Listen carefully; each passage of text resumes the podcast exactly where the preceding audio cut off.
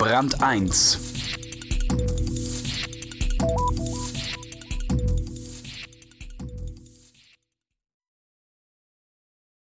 Sie ist ein echtes Geschäft, die internationale Fachhochschule Bad Honnef.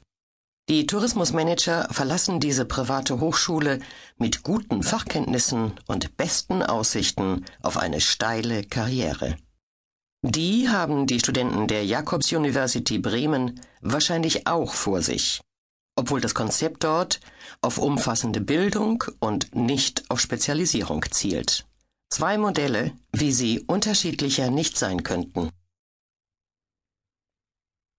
Die wahre Bildung Zwei private Ausbildungsstätten, die eine seit gut einem Jahr rentabel, die andere gerade erst in höchster Not durch eine Millionenspende gerettet.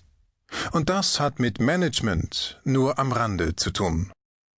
Ein Text von Christian Siwotek. Private Hochschulbildung ist grün. Rasen in der Mitte des Campus, drumherum stehen geputzte Gebäude mit viel Glas. Studenten sind kaum zu sehen. Konzentrierte Ruhe.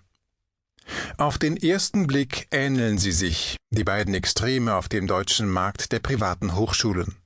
Die Internationale Fachhochschule Bad Honnef und die Jakobs University Bremen. Beide verkaufen Wissen, beide werden privat finanziert. Bad Honnef nahm im Jahr 2000 den Lehrbetrieb auf, Bremen nur ein Jahr später. In Bad Honnef studieren knapp 1400 junge Menschen, in Bremen sind es gut 1100. Und doch unterscheiden sie sich in einer wichtigen Größe der Privatwirtschaft, den Finanzen. Bad Honnef arbeitet seit zwei Jahren mit Gewinn. Die Jakobs University konnte im Jahr 2006 nur durch eine 200 Millionen Euro Spende des Kaffeeunternehmers Klaus Jakobs vor der Pleite gerettet werden und kämpft noch immer um ein langfristig tragfähiges Finanzkonzept. Wer der Frage nachgeht, wie das kommen kann, der ist schnell weg vom Geld und beim Produkt. Bildung. Humboldt hätte gesagt, ihr spinnt, sagt Peter Tui, 47, Rektor der FH Bad Honnef. Wir bedienen ein Nischenprodukt, ganz klar.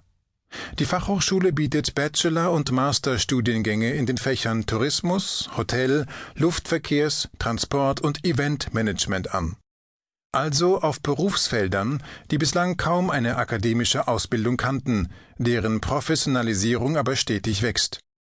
Unser Ziel ist es, die Nachfrage aus den Unternehmen zu bedienen und Nachwuchsführungskräfte